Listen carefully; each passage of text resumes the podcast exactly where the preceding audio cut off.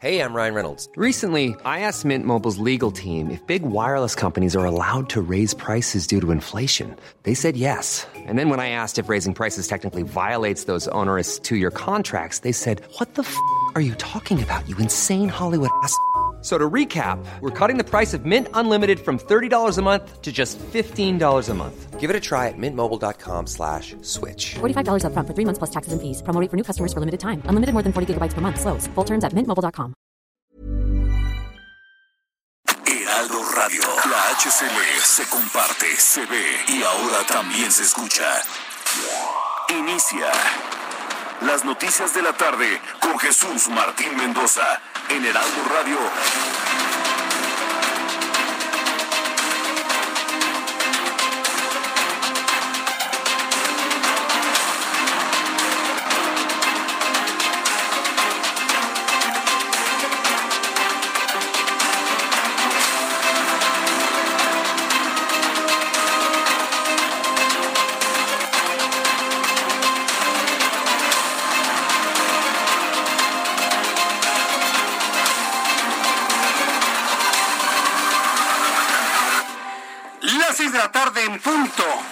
Centro de la República Mexicana. Me da mucho gusto saludarle a través de los micrófonos del Heraldo Radio en toda la República Mexicana.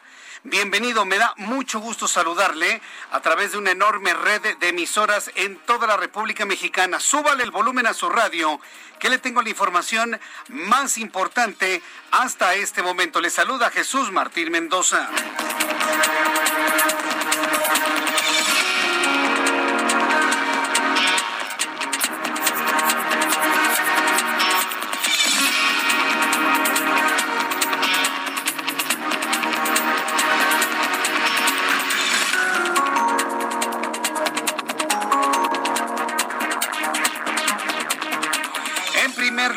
Informo en este resumen de noticias que la jueza de Estados Unidos, una jueza en los Estados Unidos, ha desechado los cargos contra Salvador Cienfuegos y ya estaría pues a punto de regresar a nuestro país.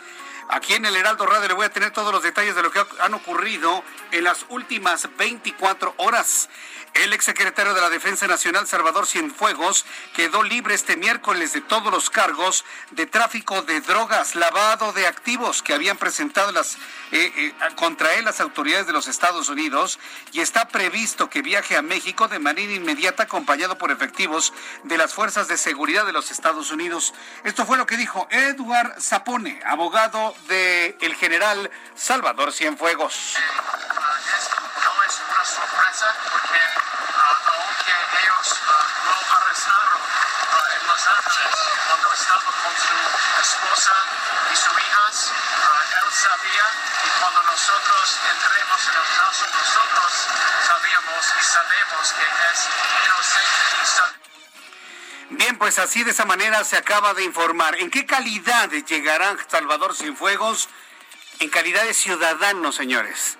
En calidad de ciudadano. Es decir, todo lo que se había dicho en contra del general Salvador Cienfuegos ha quedado precisamente ya en el pasado. Más adelante aquí en el Heraldo Radio le voy a tener todos los detalles de esto que sin duda se ha constituido en la noticia más importante de este año.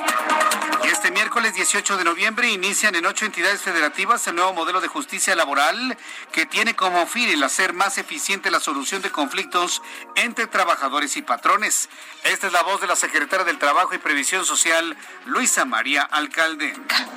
Queremos construir en México un mercado laboral que garantice el respeto de los derechos individuales y colectivos y estimule el diálogo social y productivo como la vía idónea para alcanzar equilibrios, porque sabemos que esto generará mayor certidumbre y estabilidad en las empresas y también va a traer más, pero sobre todo mejores inversiones, generando a su vez empleos de mayor calidad, mejores salarios y mejores prestaciones.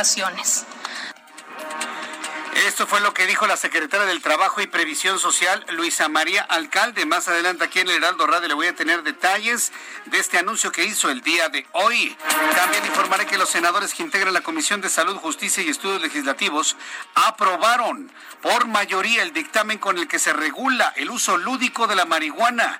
Y ahora pasará al Pleno donde se discutirá y en su caso se va a aprobar el próximo jueves. Mire, está bien que hagan lo que quieran. ¿Quieren mantener a un pueblo drogado? ¿Quieren a un pueblo verdaderamente adicto? ¿Quieren a un pueblo evadido? ¿Para qué un gobierno busca que su sociedad se drogue? Para que no les reclame nada. Yo siempre voy a estar aquí listo para proponer la sobriedad de la sociedad mexicana. Sobrios de drogas, de la, de la que sea y también de alcohol. Necesitamos usted y yo estar sobrios para poder reclamar nuestros derechos, señores. Porque drogados y borrachos, olvídalo, no lo vamos a poder hacer nunca. Jamás. Y lo que más me molesta de este dictamen es que están más preocupados los legisladores por aprobar marihuana libre para todos en lugar de tener medicamentos para la gente enferma, sea la enfermedad que sea. Y hablo de los niños con cáncer. En lugar de que se estén partiendo el alma los legisladores porque los niños y los adultos mayores tengan medicamentos. Ah, no. Están preocupadísimos por si tenemos droga para consumir, marihuana. Porque la marihuana es una droga cuando usted se la fuma. Ya si la machacan y le sacan su activo y, sirve para el dolor de las rodillas es otra cosa. Pero estamos hablando de marihuana lúdica, que se la fumen y fumada no es medicinal. Ojo con eso, ¿eh? Que no le engañen sobre todo a los niños. Porque liberar la marihuana, lo único que están provocando es mandar a la perdición a niños que hoy tienen 12, 13, 14, 15 años. A mí no me importa el viejo que ha logrado hacer de su vida un papalote y que tiene mucha lana y que se fuma un churro de marihuana y que igual si pierde un negocio no le importa. No, yo no estoy hablando de esa gente. Yo no estoy hablando de esos, de esos tipos. Estoy hablando de los niños en situación de pobreza que tienen 12, 13, 14 años y que son el público y el el, el, el, punto de conquista por parte de los vendedores de droga. Y a mí me preocupan ellos, que se van a fregar el resto de su vida en el momento que caen a la adicción de la marihuana. Y el alcohol, también del alcohol y también del cigarrillo, lo que usted me diga. Si ya tenemos muchos problemas con esas drogas, dígame usted en qué cabeza tan inteligente cabe meternos en otro problema cuando no hemos resuelto los otros. Bueno, pues más adelante vamos a platicar sobre este total despropósito y todo para quedar bien con minorías, todo para quedar bien con minorías. Este gobierno es un gobierno que busca quedar bien con minorías. Y la mayoría de padres de familia, pues insisto, vamos a tener únicamente que estar blindando a nuestros hijos para que sepan oportunamente decir que no. También le informaré que el Senado avaló la ley Nieto, que consiste en que la unidad de inteligencia financiera pueda bloquear cuentas de usuarios de la banca sin necesidad de una orden judicial. También le informo que murió la hermana del presidente de la República. Más adelante, más detalles. Protección Civil de la Ciudad de México activó la alerta amarilla por bajas temperaturas en las próximas horas, por lo que no se descartan lluvias ligeras aisladas para esta noche y madrugada del día de mañana.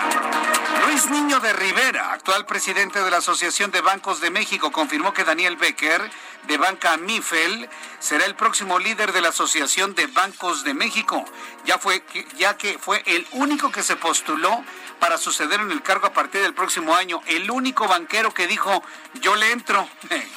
si los banqueros saben perfectamente bien a qué le entran y a qué no le entran, y bueno, pues decidieron no entrarle, decidieron no entrarle, ninguno de ellos más que eh, el, el único que se inscribió de manera, pues vamos a decirlo, muy muy clara, ¿no? Entonces, eh, vamos a estar muy atentos de toda la información que genere Daniel Becker, quien será el próximo presidente de la Asociación de Banqueros de México. Reino Unido prohibirá la venta de automóviles nuevos que funcionan solo con combustible fósil. A ver, lo vuelvo a decir para que se entienda mejor. Reino Unido va a prohibir la venta de autos a gasolina. Eh, Reino Unido anuncia que ya va a prohibir el uso de automóviles a gasolina. Bueno, la venta de autos nuevos a gasolina en 10 años, en menos de 10 años, en 9 años con un mes, en el año 2030. Para que usted lo vea. Medida que está diseñada para eliminar de manera gradual los vehículos contaminantes antes que cualquier otra economía importante. Para que usted lo vea, Reino Unido anuncia hoy la terminación del uso de las gasolinas para los autos. Y en México, ¿qué tal nuestro presidente? Construyendo una refinería al estilo de los 50, de los 60, del tiempo de la fiebre del petróleo en los 70.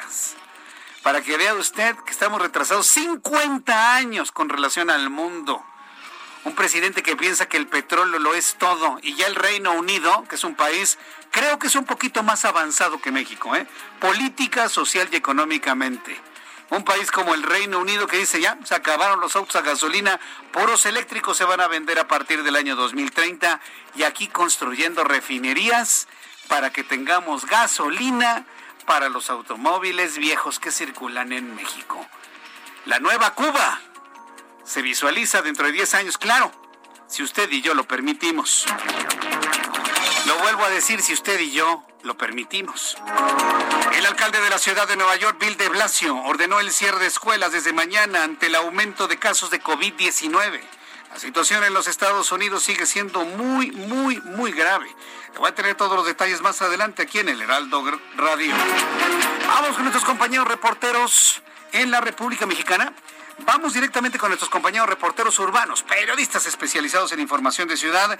Gerardo Galicia, ¿en qué zona del Valle de México te encuentras? Adelante, Gerardo zona centro de la capital Jesús Martín. Excelente tarde tenemos muchos problemas para transitar. Hay que evitar el primer cuadro de la ciudad. Se van a topar con calles eh, completamente detenidas en materia de vialidad. Es el caso de la calle de Bolívar. La encontrábamos avanzando prácticamente a vuelta de rueda para nuestros amigos que salen del centro histórico hacia el sur. Van a encontrarse ya con largos asentamientos en semáforos. Lo mismo sucede en la calle de Isabel la Católica, la calle 5 de mayo. Eh, presenta un avance por lo menos aceptable para llegar al primer cuadro. Pero si van a utilizar la calle 5 de febrero les espera la misma situación. Está completamente saturado el centro histórico. Son cientos y cientos de personas que llegan hasta este punto. Así que de preferencia hay que evitarlo. Y por lo pronto, Jesús Martín, el reporte. Muchas gracias por esta información, Gerardo Galicia. Hasta luego. Hasta luego, que te vaya muy bien. Saludo con mucho gusto a mi compañero Augusto Atempa. Adelante, Augusto, te escuchamos. Jesús Martín, excelente tarde. Te platico que ocurrió un lamentable accidente en el edificio marcado con el número 69 de la calle Oaxaca, aquí en la colonia Roma, y es que un hombre de 60 años aproximadamente perdió la vida al caer en un tubo de un elevador. Esto desde un quinto piso y de acuerdo con las primeras versiones de las autoridades, dos sujetos se encontraban atrapados dentro de este elevador. Uno de ellos decidió abrir las puertas, intentar salir y cayó al vacío. Los paramédicos lo atendieron, pero pues lamentablemente esta persona ya había perdido la vida. Su acompañante solamente fue atendido por crisis nerviosa y en estos momentos se está esperando el arribo de la Fiscalía General de Justicia de la Ciudad de México para que pueda tomar conocimiento de este asunto y se retire el cuerpo del edificio marcado con el 69 en la calle Oaxaca. Jesús Martín, mi reporte. Muchas gracias por esta información, Augusto Atempa. Seguimos pendientes. Seguimos pendientes. Muchas gracias. Son las 6 de la tarde con 12 minutos. Vamos con nuestro compañero. ¿Cómo se llama? Juan, David Castilla, perdón. Nuestro compañero Juan David Castilla, quien es nuestro corresponsal en Veracruz. Adelante, Juan David. Hola, ¿qué tal Jesús Martín? Muy buenas tardes. Te saludo con mucho gusto también a todo el auditorio y comentarte que el secretario de Gobierno en Veracruz, Eric Patrocinio Cisneros Burgos, confirmó que la Fiscalía General del Estado investiga los hechos donde el fiscal del distrito de Minatitlán, Saidel Nolasco Fernández, fue atacado a balazos la noche del martes en el municipio de La Cayucan, al sur de la entidad veracruzana. Eh, cabe recordar que sujetos desconocidos dispararon al fiscal cuando estaba estacionado afuera de una tienda de conveniencia en la colonia Hidalgo, cerca de donde fue baleado también la casa del alcalde de Acayuca, en Cutlagua, Condado Escamilla, la madrugada del 17 de noviembre. También comentarte que resultó herido este fiscal y fue trasladado al Hospital General de Minatitlán, sin embargo no había un cirujano para operarlo y tuvo que ser después reubicado a, eh, de emergencia por una patrulla, esto al Instituto Mexicano del Seguro Social. El segundo al mando en el gobierno de Cuitlavo García Jiménez también reconoció que el presidente municipal de Acayucan se ha solicitado mayor seguridad para su municipio, donde el crimen organizado lamentablemente ha desatado una ola de violencia. Este es el reporte, Jesús Martín. Muchas gracias por la información, Juan David. Hasta luego, un abrazo. Hasta luego, que te vaya muy bien. Un abrazo. Bueno, pues esto es lo que se informa desde Veracruz. Vamos hasta Acapulco con Carla Benítez, nuestra corresponsal. Adelante, Carla. Hola Jesús Martín, un saludo a tu auditorio. Te comento que en Guerrero el Partido Acción Nacional irá sin coaliciones para la gubernatura del Estado. Este día el dirigente estatal, Eloy Salmerón Díaz, dijo que el PAN no aceptará las migajas políticas que dejan las alianzas en las elecciones. Asimismo, Eloy Salmerón aseguró que el partido se seguirá fortaleciendo con o sin los militantes que apoyan a otras fracciones políticas. En este sentido, reiteró a su militancia que el PAN no irá en fórmula con el PRI y el PRD, al menos en la gubernatura. Respecto a alcaldías y diputaciones, indicó que será el Consejo Nacional del PAN quien decidirá la próxima semana si la medida también aplica para ellos. Finalmente dijo que las candidaturas serán repartidas entre hombres y mujeres al 50%. Hasta ahora, Jesús Martín, las únicas alianzas que se han concretado en Guerrero son las de Morena, el Partido Verde Ecologista y el Partido del Trabajo, coalición que lleva por nombre Juntos Haremos Historia en Guerrero, así como la del PRI y el PRD. Respecto a estas fórmulas, aún no se definen los candidatos. En el caso de Morena, el pasado 15 de noviembre inició la encuesta para seleccionar su candidato o candidata y finalizará el próximo 15 de diciembre. Ese es el reporte que te tengo hasta ahora, Jesús Martín. Buenas tardes. Gracias, muy buenas tardes a nuestra corresponsal Carla Benítez en Acapulco, Guerrero. Ya son las 6 de la tarde con 15 minutos, las 18 horas con 15, hora del centro de la República Mexicana. Hasta aquí nuestro resumen de noticias y yo le voy a pedir a usted que me escuche en toda la República Mexicana que le suba el volumen a su radio. Porque hoy aquí en el estudio del Heraldo Radio tenemos una visita, desde mi punto de vista, muy importante, en todos los sentidos si hablamos, por ejemplo, de la política actual, de los jóvenes políticos que se empiezan a abrir camino. Pero tenemos hoy la visita de un joven político que además tiene una importante historia política en sí misma, en su nombre y en, su origen. Y a mí en lo personal me, me, da tanto gusto tenerlo aquí por todos los eh, recuerdos que me mueve Luis Donaldo Colosio, Bienvenido, me da mucho gusto saludarte, Luis Donaldo. ¿Cómo estás? Buenas tardes. Gracias. Muchas gracias por recibirme. Luis Donaldo Colosio Riojas está hoy aquí en el Heraldo Radio, en comunicación con usted a toda la República Mexicana. Quiero decirte, Luis Donaldo, que te veía caminar por las, eh, el pasillo del Heraldo Radio, te veía caminar, y no pude eh, dejar de recordar a tu padre cuando en la estación de radio donde yo trabajaba en 1993, 94 fue, principios del 94, finales del 93, llegaba también caminando por un pasillo al estudio donde tuvimos la oportunidad de entrevistarlo en esa ocasión. 26 años después, veo a Luis Donaldo Colosio, aquel hombre que sin duda marcó una parte importantísima de nuestra historia y lo veo aquí sentado frente a mí. ¿Cómo te sientes tú después de todo, de todo lo que ha pasado en tu familia, contigo, al estar ahora en este, vamos a llamarlo así, en esta actividad política? ¿Cómo te hace sentir eso? Estoy muy agradecido. Muy agradecido de, mi historia, muy agradecido con mis padres, principalmente mi madre, que hoy le mando un enorme beso y abrazo hasta el cielo, porque hoy cumple 26 años de que partió hacia las estrellas. Hoy mismo. Hoy mismo, 18 de noviembre. Y me siento profundamente agradecido porque gracias a esa historia, gracias a, lo bueno, pero también a lo malo, tuve un, crecimiento y unas experiencias que, me permitieron tener también una, familia en Nuevo León cuando, cuando llegamos después de que sucede lo de mi padre, que nos permite tener una niñez relativamente normal, pero que también nos permite tener una formación que me permite conocer a mi esposa, que me permite hacer una familia y tener una preparación en una trayectoria que el día de hoy me llevan a este punto. Y este punto en el cual yo tengo el honor, el privilegio de continuar, pero sobre todo de trazar un camino en favor de mis hijos y de los hijos de, todos los, de todas las personas, por el bien de nuestro país, por el bien de nuestro Estado, es algo por lo cual me siento profundamente agradecido. Y, además de un agradecimiento, escucho en tu voz una especie de compromiso, ¿no? Es decir, eh, te sientes de alguna manera obligado, comprometido, eh, motivado para hacer algo, algo en concreto, Luis Donaldo Colosio. Todos tenemos la obligación de ser recíprocos con nuestro planeta, con nuestra comunidad, con nuestra familia por todo lo que hemos recibido, empezando por la vida misma. Y tenemos esa responsabilidad generacional de solucionar los problemas con los que convivimos y no heredarle esos mismos problemas a las generaciones que nos suceden. Y cada quien tenemos esa responsabilidad desde el ámbito en que nos toca participar. Puede ser en mi escuela, puede ser en mi comunidad, puede ser en mi casa, en mi familia, puede ser en mi negocio, puede ser también en la iniciativa privada, puede ser en la sociedad civil organizada, pero también puede ser en lo público. Yo me siento muy motivado, por supuesto, pero con el compromiso firme de hacer todo lo que esté en mi persona, con toda la entrega que eso implica, con todos los sacrificios que sean necesarios, para poder reciprocarle a mi país, a mi gente, a mi familia, el extraordinario regalo de vida que nos ha tocado vivir. Sin duda alguna. Eh, estoy seguro que en este momento, en las más de 30 emisoras que nos están transmitiendo en la República Mexicana, hay personas que están escuchando, está Luis Donaldo Colosio en la radio y te están escuchando hablar de ese compromiso, de ese ideario, de esa visión que tienes de país. Evidentemente se empieza paso a paso y en la política hay que cumplir una gran cantidad de, de, requisitos, ¿no? Y por un camino pues muy seguro y muy claro hacia el objetivo que seguramente tienes tú en tu mente.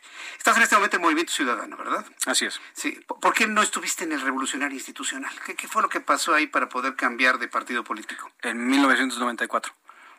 Eso pasó. Eso pasó. ¿Qué da Movimiento Ciudadano a diferencia de otros partidos políticos? Movimiento Ciudadano primero me ha respetado la libertad para poder ser un ciudadano independiente. Y que en el ejercicio de mis funciones como diputado en el Congreso del Estado, como coordinador de mi bancada, se respeta en todo momento mi criterio, se respeta la ley y sobre todo la condición que pactamos al momento en que yo decidí entrar y contender por este, por este movimiento que es que, se que nunca se me imponga una línea de cómo se debe de votar o qué se debe de hacer para favorecer algún interés del partido o peor aún, algún interés turbio de, de algún grupo en particular. Eso hasta la fecha se ha sostenido, cosa por la cual yo estoy agradecido porque puedo orgullosamente tener la frente en alto y a cabalidad he ejercido mi mandato como lo marca la ley y como lo me lo ha pedido la gente de Nuevo León. Ahora, se están moviendo las cosas para elegir candidato en, Nuevo León. ¿Cómo, está este proceso, Luis Donaldo? ¿De qué manera Luis Donaldo Colosio está participando en ello? Yo estoy profundamente agradecido nuevamente, ahora con Movimiento Ciudadano, porque directamente de la coordinación nacional del partido se me hace esta invitación para que yo eh, participe en la contienda interna para la selección de candidato. Pero también estoy igualmente agradecido que se haya respetado la aspiración muy legítima que tiene mi compañero Samuel García para que entonces se dé esta contienda en circunstancias de, respeto, de mucha categoría, con mucha altura, y que se dé un duelo de ideas, de debate, de propuestas, para que así la gente pueda decidir con qué opción se siente más cómoda y mejor representada. Pero aquí es una extraordinaria oportunidad, no solamente para poder demostrar una gran madurez política, sino también para posicionar el mensaje del proyecto, que es que exista una opción, una buena alternativa que represente eh, los intereses colectivos de la gente, pero también haciéndolo eh, en un ejercicio abierto, democrático, no a través de eh, la imposición de una persona o bien por el capricho de otra persona, como sucede en muchas otras partes. Fíjate que lo que me impacta es que es la primera vez que escucho que se va a ir una contienda de ideas, de propuestas de propuestas para la gente, para que en su momento pues el público pueda determinar si se vota por uno o se vota por otro y no una contienda de descalificaciones. Hoy la política son enfrentamientos de descalificaciones, Luis Donaldo Colosio. Ante la falta de poder responder con argumentos sólidos y debate de ideas, se acude al exabrupto hacia lo personal. Y tenemos ahí el grandísimo reto, pero también una extraordinaria oportunidad de marcar ese contraste en cuestión de cómo se debe de hacer la política con base en las ideas, exactamente. Ahora, eh, en esas ideas, en esas propuestas, el público puede conocer y ver a Luis Donaldo Colosio a través de nuestra transmisión de YouTube en el canal Jesús Martín MX en todo el país. Si ustedes quieren ver a Luis Donaldo Colosio a través del canal Jesús Martín MX, en este momento ya, inclusive les está saludando a través de esta imagen a todas las miles de personas que nos ven en este momento.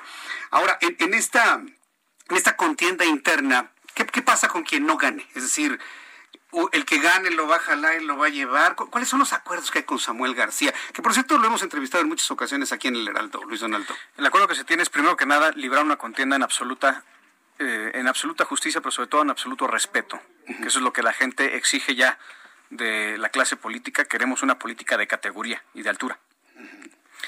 Y obviamente están las opciones de quien no resulte favorecido, pues puede continuar su proceso por el camino que elija Yo tengo entendido que mi compañero Samuel elegiría regresar al Senado de la República. Tiene todavía tres años más eh, como senador. En mi caso, bueno, pues analizaré hacia dónde, a dónde iría, pero eh, no es la idea. La idea obviamente es, es contender para ganar. Para ganar, y para ganar y para gobernar Nuevo León. Así es. Esa es la idea. Ahora bien, eh, hay un sustento evidentemente legislativo y de trabajo que, que, puede llevar a que la gente decida porque sea Luis Donaldo Coloso el candidato a la gubernatura en el estado de Nuevo León. Hay trabajo legislativo, ¿no? Y hay una propuesta ahí del derecho de luto que quería preguntarte. ¿Cómo es esto? A ver, platícanos, no, Luis Donaldo. No tengo palabras suficientes para escribir la emoción que siento en este momento. Porque sí. Precisamente ahorita vengo del Senado de la República. Ajá.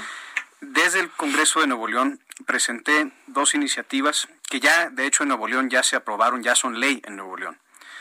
Pero hice lo propio también para que desde el Congreso de Nuevo León se enviara esa misma iniciativa, esas, mismas iniciativas al Congreso de la Unión.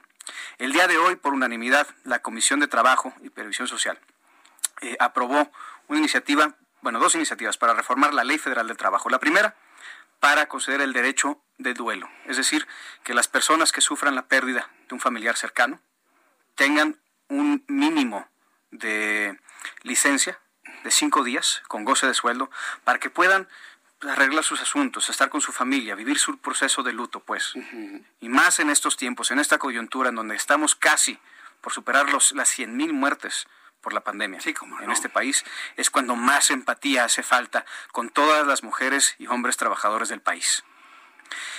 Y la segunda es para conceder una licencia de paternidad extendida, es decir, de los cinco días que actualmente se le, se le dan al hombre, que se le den cuatro semanas. El estándar internacional es de ocho semanas, eso es lo que eh, en su momento se aprobó para Nuevo León, eh, pero allá pues nada más podemos eh, reformar la ley del servicio civil del Estado de Nuevo León. Lo que queríamos es que esto fuera una realidad para todas las personas trabajadoras del país.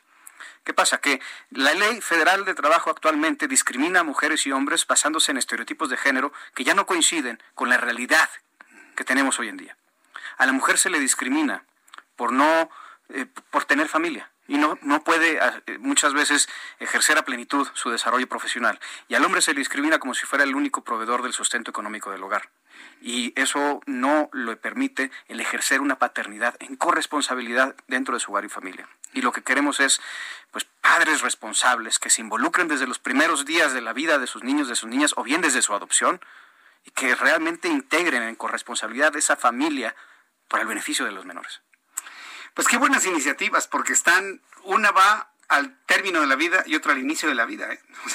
Realmente parece que nadie lo había visto, pero que tú estés proponiendo estas, estas, estas, haciendo estas propuestas para cuando se termine la vida y cuando inicia la vida, me parece pues más que atendible, ¿no? Y, y creo que hay buenas noticias en eso, ¿no? En cuanto al, a la aceptación de las propuestas, Luis. Por unanimidad se aprobó el día de hoy en la comisión, y cosa que le estoy profundamente agradecido eh, a la comisión y al Senado de la República, sobre todo porque se me permitió participar el día de hoy en la sesión para poder defender y hablar a favor de ambas iniciativas.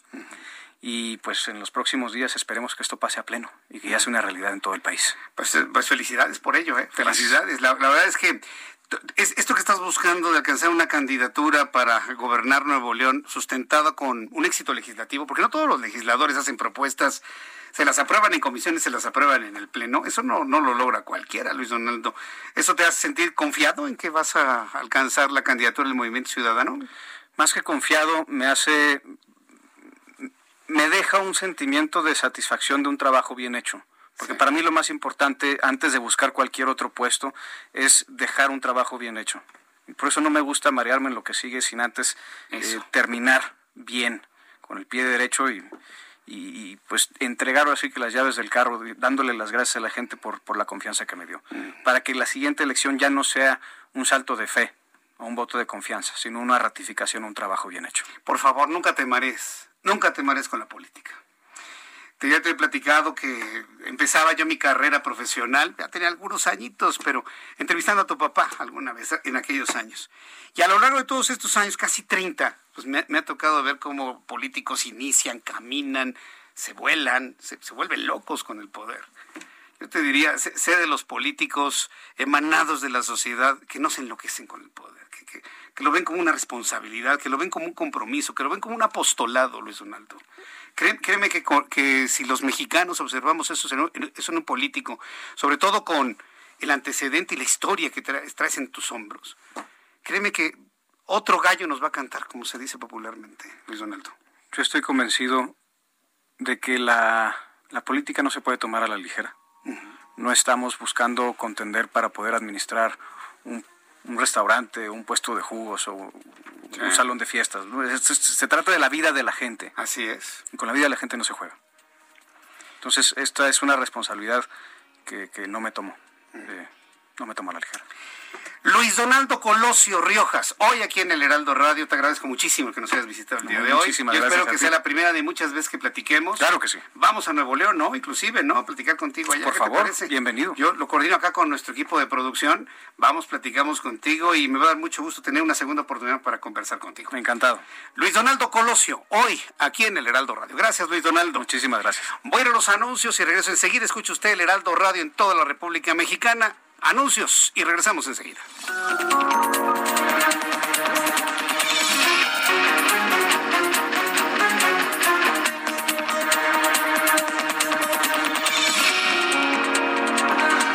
Escuchas a Jesús Martín Mendoza con las noticias de la tarde por Heraldo Radio, una estación de Heraldo Media Group. Heraldo Radio.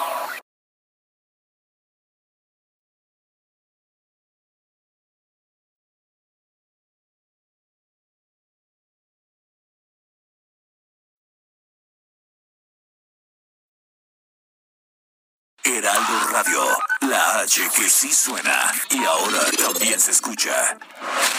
Escucha las noticias de la tarde con Jesús Martín Mendoza. Regresamos.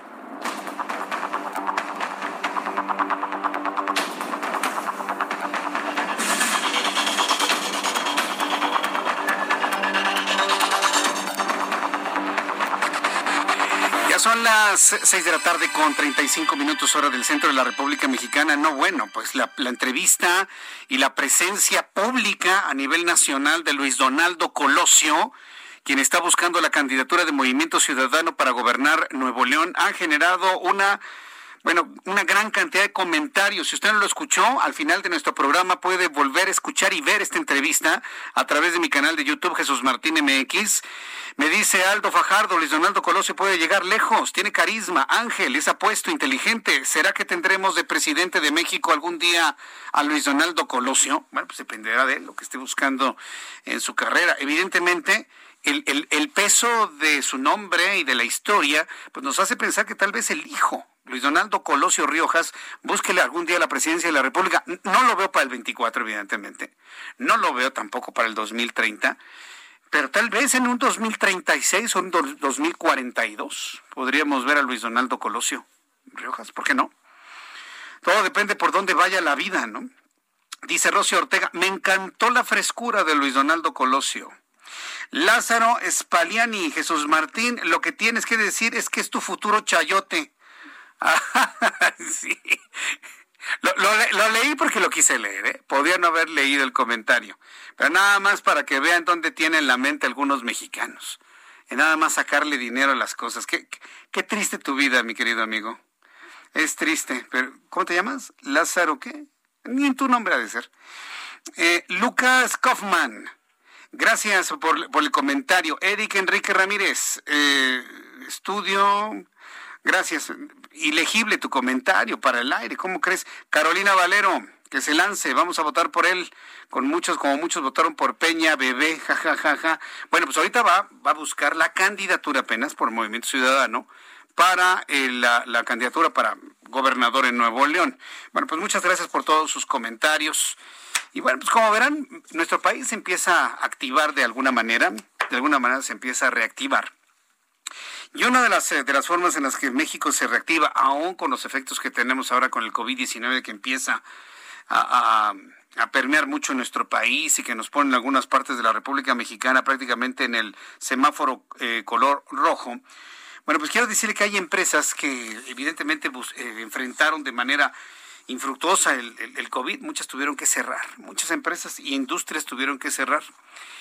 Y hemos estado revisando algunas de las empresas que pudieron salir adelante luego de la pandemia de COVID-19.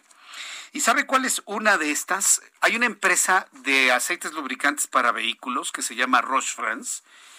Y, fíjese lo complicado del asunto. ¿sí? estamos hablando de aceites lubricantes para automotores. Entonces, pues una empresa como esta, que es 100% mexicana, pues logró salir adelante de la pandemia de COVID-19 si tomamos en cuenta que ya hay desde el pasado 1 de junio una reactivación económicamente clara. Tengo en la línea telefónica a Víctor Paniagua Mauleón. El eh, Víctor Paniagua Mauleón es precisamente director de Roche Friends, a quien yo le agradezco mucho estos minutos de comunicación. Estimado Víctor Paniagua Mauleón, ¿qué tal? ¿Cómo está? Muy buenas tardes. Don Jesús Martín Mendoza, muy buenas tardes a usted y a su, a su auditorio. Muy buenas noches. Una pregunta antes de todo. ¿Cuál es el cargo que actualmente tiene usted en Friends? Yo, yo soy el director comercial de, de, Friends. Director comercial de Friends. Así es. ¿Cómo logra una empresa que se dedica pues a, a los aceites lubricantes automotrices en un momento de crisis, de pandemia, cuando baja la venta de automotores tanto usados como nuevos, salir adelante? ¿cuál fue el modelo de negocio? ¿Cuál fue la reingeniería financiera que ustedes tuvieron que realizar para salir adelante en estos difíciles momentos en México?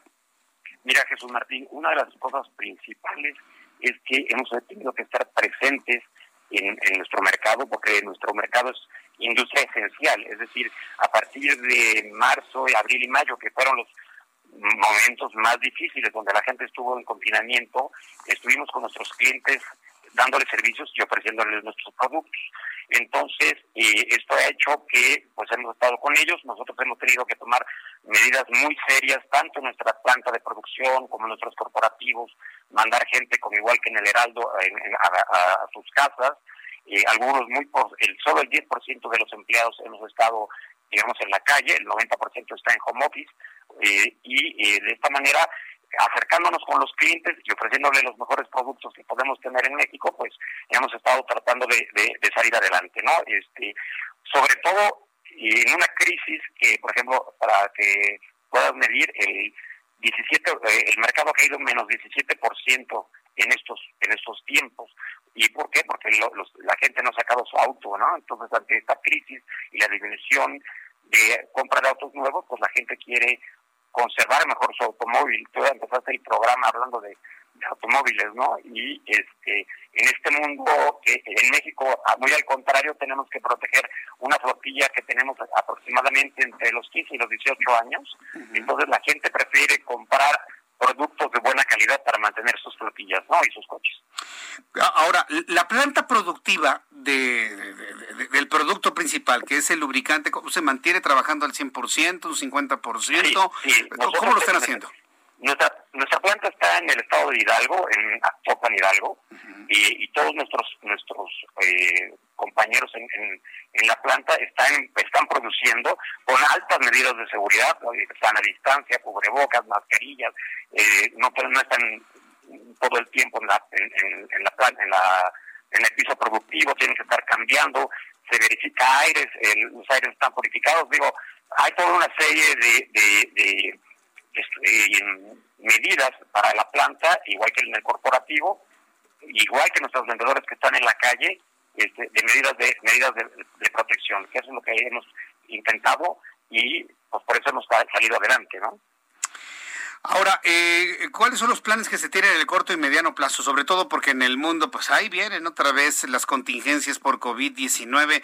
¿Cómo, mantenerse ante las oleadas del problema de salud pública que estamos viviendo, Víctor Paniagua.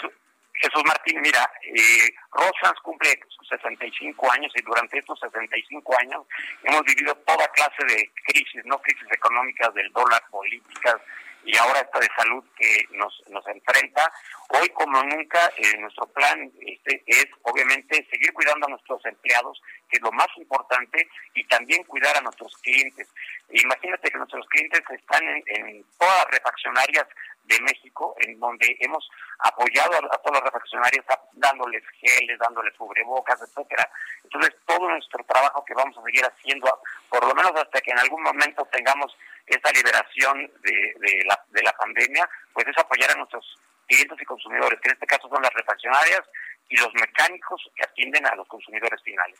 Eso, nuestro plan de crecimiento es, principalmente está basado en apoyar a nuestros refaccionarios y a los, y a los mecánicos. ¿Cuál es el futuro de, una empresa como?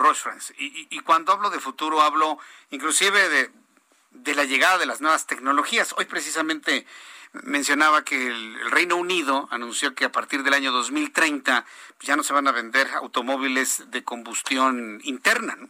Y yo cuando pienso en aceites lubricantes, pues pienso en el motor de combustión interna, pienso en el cárter del aceite, pienso en el movimiento de los cilindros, de las bielas, del cigüeñal, en donde trabajan precisamente estos productos. El caso de los motores eléctricos, eh, ¿habrá una reinvención de una empresa como Roche para poder brindar servicio a esa nueva tecnología de movilidad que viene hacia el futuro? necesariamente, Víctor Paniagua? Definitivamente sí. Nosotros eh, estamos, donde haya coches eléctricos o híbridos, también va a haber movimiento de piezas y donde haya piezas se requiere aceite y lubricante. Entonces nosotros tenemos ya desarrollado, la, ya hoy tenemos desarrollado tecnología eh, 100% de, ecológica que vamos a ir, lanzando poco a poco. En México lo que está haciendo Inglaterra lo tenemos previsto pues, para de acuerdo a las normativas que que, hoy se plantean, pues hasta casi hasta dentro de 15 años, queremos 15, 20 años en donde creemos que pudiésemos tener, digamos, hasta un 50% de coches eléctricos o híbridos. Todavía, eh, por la situación económica del país, se ve un poco retirado, pero en términos de, los, de la innovación de productos que tenemos, Rosans, que es la única empresa mexicana de lubricantes que tiene tecnología propia, compite contra todas las demás que son transnacionales en México, eh, tiene ya productos eh, desarrollados para 100% ecológico. Bien, pues eh, Víctor Paniagua Mauleón, me ha dado mucho gusto tener la oportunidad de platicar con una empresa 100% mexicana que ha logrado a través de buenas prácticas, de buenas decisiones y del cuidado de sus empleados, pues mantenerse como una empresa ejemplo, ¿no? De que sí se pueden lograr, lograr mantenerse a flote, sobre todo en una de las crisis más complicadas que nos han tocado en los últimos tiempos. Y no dudaría ¿eh? que la más difícil en los últimos 65 años. Ya, ya para terminar, ¿cómo van a, cómo van a celebrar estos 65 años en Roche France? Pues obviamente, este, con mucho cuidado a través de las cuestiones, eh, obviamente a utilizar como hoy tú estás transmitiendo tu programa, estamos transmitiendo así nuestras juntas y nuestras reuniones con los clientes a través de los sistemas electrónicos que hay. Y obviamente lo que sí es tradicional es que en los estados que todavía están abiertos, pues seguimos atendiendo a nuestros clientes y creo que la mejor manera de festejar estos 65 años de fundación del, del fundador don Nicolás Platano Batrac es eh, atendiendo a nuestros clientes día con día y todos los días del año. Pues eh, Víctor Paniagua Mauleón, director comercial de Roche France, yo agradezco mucho estos minutos de comunicación con el auditorio del Heraldo Radio. Esta es su casa, Víctor. Eh, cualquier Jesús, cosa que Martín, tengamos que platicar. gracias.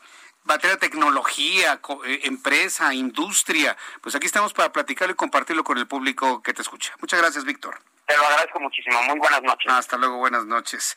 Son nuestros amigos de Roche France, una empresa mexicana que logró mantenerse a flote durante el tiempo de la pandemia. Saben cómo hacerlo. Y una empresa mexicana que logra mantenerse a flote durante la pandemia, pues se convierte en ejemplo, ¿no? ¿Qué hace France? Aceites lubricantes para los automóviles actuales. Se preparan para tener tecnología, para tecnología híbrida y eléctrica hacia los próximos años. Esto es precisamente innovación y es lo que yo le quiero transmitir a usted para que vea que en México también se pueden hacer las cosas y lo pueden hacer las empresas, lo pueden hacer las industrias como nuestros amigos de Rosfrens. Son las 6 de la tarde con 47 minutos, hora del centro de la República Mexicana. Bueno, pues continuando con la información del, día de hoy, bueno, pues lo que ha resultado sorprendente es la liberación de todos los cargos del general Cienfuegos. Salvador Cienfuegos la libró, pero no nada más, evidentemente por la acción de sus abogados, eso me parece que es clarísimo, pero también estamos ante una operación, y en esto prácticamente todos los analistas políticos internacionales han coincidido, una operación desde México, una operación clara desde la Secretaría de Relaciones Exteriores que encabeza Marcelo Ebrard Casaubon. El día de hoy, la jueza Carol Amón aceptó desestimar los cuatro cargos relacionados con narcotráfico en contra del extitular de la Defensa Nacional, Salvador Cienfuegos Cepeda. En la audiencia que se llevó a cabo en la Corte de Nueva York, fue transmitida vía telefónica, la jueza Amón desestimó, es decir, quitó los cargos, no sin antes hacer hincapié en que las acusaciones eran graves, pero que esta decisión era un acuerdo entre ambos gobiernos. Entonces, fíjese, fíjese lo interesante de esto. Una juez en los Estados Unidos dice, el señor es culpable, el señor tiene cargos, el señor es responsable, pero no lo vamos a mantener aquí, se lo vamos a entregar a México porque vamos a desestimar sus acusaciones porque es un acuerdo entre ambos gobiernos. Y eso lo dijo la jueza. ¿eh? Si a usted esto le suma lo que publicó hoy el Washington Post, en el sentido de que hubo, entre comillas, una amenaza por parte de México de que iban a dejar de colaborar con la DEA para la búsqueda de los, eh, eh, de los implicados en el crimen organizado, en el narcotráfico, y esa fue la razón por la cual dijo, dijeron, bueno, está bien, te entregamos a Salvador Cienfuegos a cabo. Hoy Marcelo Ebrard dijo que es completamente falso. Lo que es completamente verdadero es que haya una operación política entre México y Estados Unidos en el ámbito de Donald Trump, que todavía es presidente de Estados Unidos. No, se le olvide eso. En Estados Unidos están como en México en 2018, después de la elección del mes de julio, en 2018, todo el mundo sentía que el presidente era López Obrador y no. Todavía fue presidente seis meses más Enrique Peña Nieto. Lo mismo está pasando en Estados Unidos. Gana Joe Biden la elección del 3 de noviembre y todo el mundo piensa que ya es presidente. Pues no. El presidente se llama Donald Trump y la operación fue con el equipo de Donald Trump y con todo lo que implica y le compete a Donald Trump. Esta mañana, el secretario de Relaciones Exteriores, Marcelo Ebrard, informó que ya existe una carpeta de investigación abierta por parte de la Fiscalía General de la República con la prueba de que fueron entregados por Estados Unidos a través de la valija diplomática y reiteró que hasta el momento no hay órdenes de aprehensión en contra del general Cienfuegos. Es decir, el general Salvador Cienfuegos Cepeda regresará a México en calidad de ciudadano y será la Fiscalía General de la República la que, la que determine si lo llaman a hacer una declaración como testigo, ¿eh? ni siquiera están señalando algún tipo de señalamiento como indiciado o presunto responsable de algo, nada absolutamente. ¿Quién se pone en el reflector ante una operación política de este calado? Nada más y nada menos que Marcelo Ebrard. No me queda la menor duda. Y prácticamente los dichos de esta jueza, que le repito su nombre, Caro Lamón, pues lo están confirmando. ¿Quién más va a negociar en Estados Unidos esto? Jorge Alcocer, el, secretario de, Salud, claro que no, por supuesto que no. Va Marcelo Ebrard. Y esto le da un respiro a la administración de Andrés Manuel López Obrador, le da un respiro muy importante y también a las Fuerzas Armadas de nuestro país. Y esta es una la mejor señal de la colaboración que se busca dejar entre Estados Unidos y México.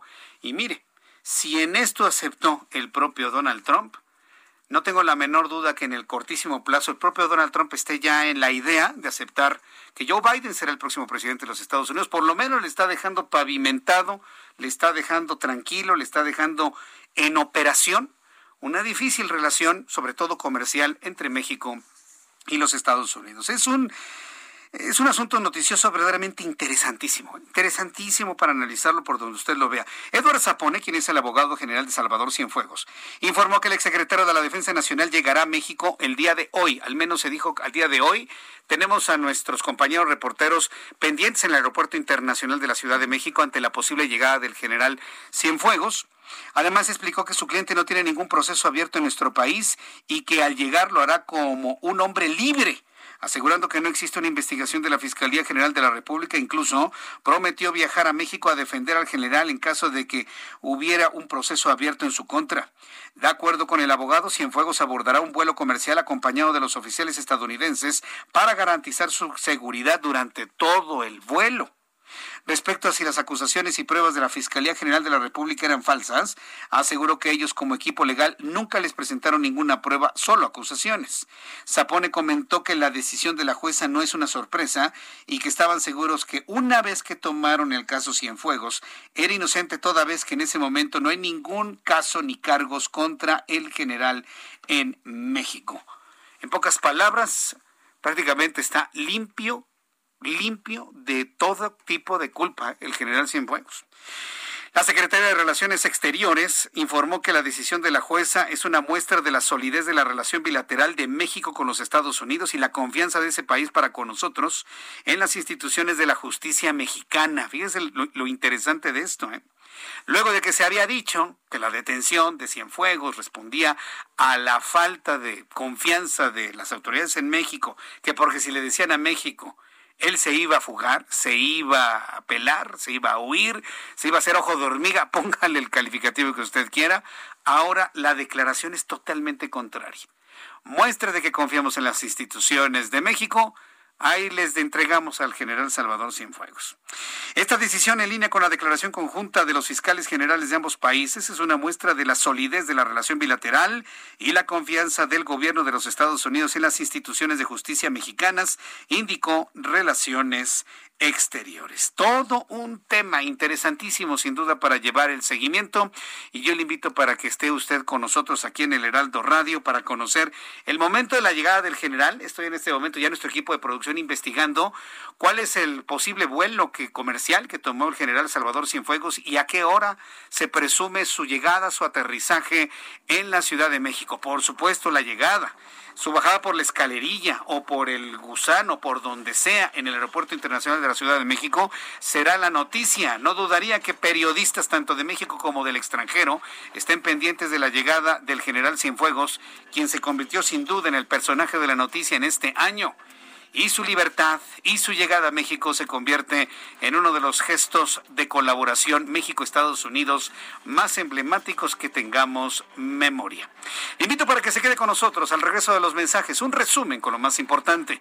Nuestros compañeros reporteros urbanos en cualquier parte del Valle de México. También le tendré la actualización de los números de COVID-19. Seguiremos conversando sobre los asuntos importantes del día de hoy. Hablaré con Arturo Luis Cosío, director del Seminario de Derecho Penal de la Facultad de Derecho de la UNAM. Hablaremos sobre el proceso penal en contra de Salvador Cienfuegos y lo que pasó finalmente en este tiempo. Voy a los anuncios y regreso enseguida. Escuchas a Jesús Martín Mendoza con las noticias de la tarde por Heraldo Radio, una estación de Heraldo Media Group. Heraldo Radio, la H que sí suena y ahora también se escucha. En Cero Restaurant, con lo mejor de la comida española y vasca tradicional. Estamos preparados para ti, con todas las medidas de seguridad. Te invitamos a hacer reservaciones. Ceru Restaurant. Seguimos con Takeout y Delivery 5550-9544 y por WhatsApp 5578-969309. Ceru Restaurant.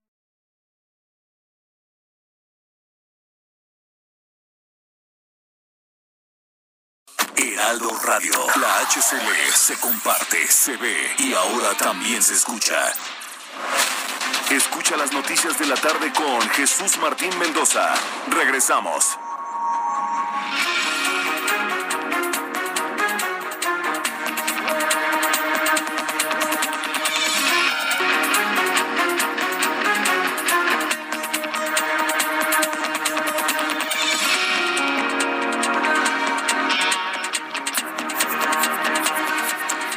Las 7 en punto, hora del centro de la República Mexicana. Le presento un resumen con las noticias más importantes. En este resumen de noticias le informo que Luis Donaldo Colosio Riojas buscará la candidatura del Movimiento Ciudadano para gobernar el estado de Nuevo León.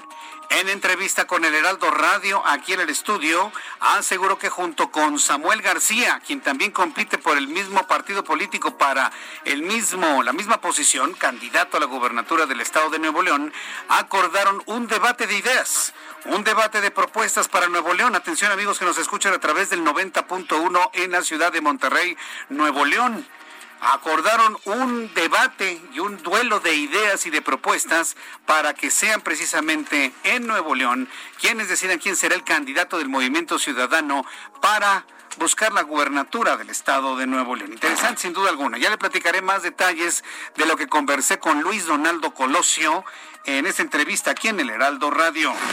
La Universidad Nacional Autónoma de México realizará el monitoreo y análisis de las precampañas y campañas federales de las elecciones 2021 que se difunden en radio y en televisión. Será a través de su Facultad de Ciencias Políticas y Sociales que se encargue del monitoreo de 63 noticieros, 10 programas de espectáculos en precampaña, así como 493 noticiarios, 10 programas de espectáculos a lo largo de los 60 días de campaña. También le informo que la Secretaría de Relaciones Exteriores informó la extensión de un mes más las restricciones al tránsito terrestre no esencial en la frontera de México y Estados Unidos debido a que diversos estados del país se encuentran en semáforo epidemiológico color naranja. A través de Twitter, la Cancillería explicó que ambos países coordinarán las medidas sanitarias en la región, van a coordinar las medidas sanitarias en la región fronteriza, las cuales estarán vigentes hasta las 23 horas con 59 minutos del 21 de diciembre del 2020. Le informo que la tarde de este miércoles se vinculó a proceso al adolescente de 14 años acusado de asesinar a sus dos primos en la colonia Moctezuma en la alcaldía Venustiano Carranza el domingo pasado. Un juez especializado en justicia penal para adolescentes consideró legal la detención del menor de 14 años y la imputación de homicidio calificado y lesiones calificadas. Las vacunas candidatas para enfrentar el coronavirus, las vacunas de Pfizer y de Moderna podrían recibir una autorización y estar listas para ser distribuidas en Estados Unidos en cuestión de semanas, preparando el escenario para que la inoculación generalizada comience incluso este año, dijo hoy el secretario de Salud y Servicios Humanos Alex Azar. Funcionarios estadounidenses dijeron que los distintos estados y territorios están preparados para comenzar a distribuir las vacunas dentro de las 24 horas posteriores a la recepción de la autorización reglamentaria y su complejo almacenamiento en frío no será un impedimento para que todos los ciudadanos de ese país puedan recibir las vacunas. Noticias desde Hungría. Este país amplió hasta el 8 de febrero el estado de emergencia que impuso restricciones para frenar la segunda ola de la pandemia de coronavirus, según un decreto del gobierno adoptado anoche. Entre las restricciones incluye el toque de queda, la prohibición de reuniones y las clases a distancia en institutos y en universidades. Una roca espacial del tamaño de 10 metros de diámetro estableció un récord el 13 de noviembre pasado al pasar a poco menos de 400 kilómetros sobre el Pacífico Sur. El asteroide fue detectado en el observatorio de Mauna Loa en Hawái en las primeras horas del 14 de noviembre, solo 15 horas después de la aproximación a la Tierra. ¡Qué peligroso! 400 kilómetros. ¿Saben lo que son 400 kilómetros? Es la distancia que tenemos entre la Tierra y la Estación Espacial Internacional. Es una órbita de baja altura. 400 kilómetros alcanza esto en cuestión de horas. Si va usted en un cohete a 27 mil kilómetros entonces, yo, yo, le, yo le invito a que reflexione lo grave que estuvo este asunto. Una piedra de 10 metros nos pasó, de 10 metros de diámetro, nos pasó a tan solo 400 kilómetros, es decir, ya dentro de la atmósfera terrestre. Son las noticias en resumen. Le invito para que siga con nosotros. Le saluda Jesús Martín Mendoza.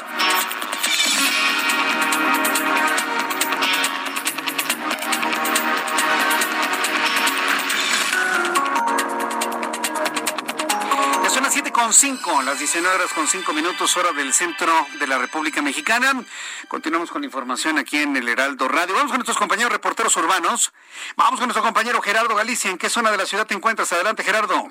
Vamos llegando a la zona del Aeropuerto Internacional de la Ciudad de México. Jesús Martín, excelente noche y lo hicimos a través de Fraiservando Teresa de Mier. Si se dirigen a este punto, eviten Fraiservando o úsenlo con muchos minutos de anticipación. Está avanzando completamente a vuelta de rueda desde que se deja atrás el eje 3 Oriente hasta Central Pico en el circuito. Hay que recordar que tenemos obras con reducción a solo dos carriles y es verdaderamente difícil avanzar. De preferencia, hay que buscar vías alternas. El eje 1 norte puede ser opción. Y por lo tanto, Jesús Martín, el reporte. Muchas gracias por la información, Gerardo. Hasta luego. Hasta luego, que te vaya muy bien. Augusto Atempa, ¿en dónde te ubicas, Augusto? Adelante. Martín, pues seguimos este recorrido por las calles de la ciudad y tenemos tráfico bastante pesado sobre el viaducto Miguel Alimán, desde la zona de patriotismo hasta Churubusco, pues la zona aproximada del Palacio de los Deportes, y el avance va vuelta de rueda, por lo que hay que buscar eh, vías alternas como podría ser el eje 4 Chola. En sentido contrario, la circulación, el avance mejora, pero se complica a la altura de los insurgentes, la opción podría ser el eje 3. Otra habilidad que presenta tráfico pesado es San Antonio Abad, con dirección hacia el sur, desde la zona de Izazaga hasta la zona de viaducto. Pasando este punto, la, mejor, la circulación mejora favorablemente. Jesús Martín, mi reporte. Muchas gracias por esta información, Augusto Tempa. Muy buenas noches. Hasta luego, muy buenas noches. Ya son las seis, las 7 de la noche, con seis minutos hora del centro de la República Mexicana. Qué rápido se nos ha pasado este tiempo aquí en el Heraldo Radio. Le informaba que la jueza Carol Amón, allá en los Estados Unidos, aceptó desestimar los cuatro cargos relacionados por narcotráfico en contra del ex titular de la Defensa Nacional, Salvador Cienfuegos. En la audiencia que se llevó a cabo en la Corte de Nueva York y que fue transmitida vía telefónica, escuche esto que le voy a decir porque es contexto para lo siguiente que le voy a presentar. La jueza Carol Amón desestimó cargos, no sin antes hacer hincapié en que las acusaciones en contra del general Salvador Cienfuegos son graves, pero que esta decisión para desestimar los cargos era el producto de un acuerdo entre el gobierno de Estados Unidos y el gobierno de México. Es decir, la jueza no desaprovechó la oportunidad para decir, señores, nosotros como jueces hemos hecho nuestro trabajo, los agentes de la DEA han hecho su trabajo y han hecho sus acusaciones, pero la libertad de este señor no es por mi culpa, es un acuerdo entre ambos gobiernos. Y se queda finalmente para la posteridad este, esta declaración que se da posterior a la publicación de diversas acusaciones que hizo en su momento el Washington Post sobre el origen de las presiones que México habría ejercido a los Estados Unidos. Suena hasta extraño, ¿no? Pero sí, finalmente Washington Post dice que México habría ejercido una presión a los Estados Unidos de ya no colaborar con la DEA si no dejaban, si no desistían de las acusaciones en contra de Salvador Cienfuegos, asunto desmentido total, completamente, por parte del secretario de Relaciones Exteriores, Marcelo Ebrard. Entonces, ¿cómo queda todo este proceso penal en contra del general Salvador Cienfuegos? ¿Cómo queda en los Estados Unidos y qué puede suceder en México? Tengo contacto en estos momentos con Arturo Luis Cosío Zazueta, director del Seminario de Derecho Penal de la Facultad de Derecho de la Universidad Nacional Autónoma de México. Don Arturo Luis Cosío, me da mucho gusto saludarlo. Bienvenido, muy buenas noches. Muy buenas noches, muchas gracias.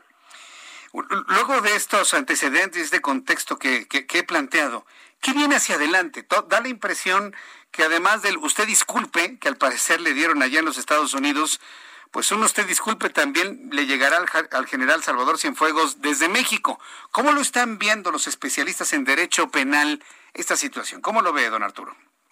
Bueno, desde que se hace el planteamiento de la declaración conjunta, nos queda claro que se quiso privilegiar más el trato eh, entre los dos países y el no obstaculizar esto, quizá por las amenazas eh, que se han hecho públicas como un trascendido en cuanto a esta posible limitación a las actividades o a la colaboración con la DEA, pero eh, lo cierto es que no es una no es un desechamiento, efectivamente, como, como bien lo dice, por considerar que no había pruebas, sino simplemente en el marco de este acuerdo eh, entre los dos países.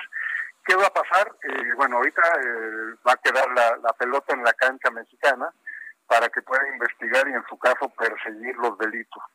No es que esté obligado, habrá que ver si encuentra elementos el gobierno mexicano y creo que el gran reto viene para la credibilidad del, sistema eh, de procuración y de impartición de justicia en nuestro país, porque bueno, pues ahorita mucha gente ya queda con la idea de que sí hay una serie de elementos probatorios que podrían tener importancia y que supuestamente fueron entregados por el gobierno norteamericano y pues eh, todo el mundo tiene la expectativa de que el gobierno mexicano tendrá que proceder.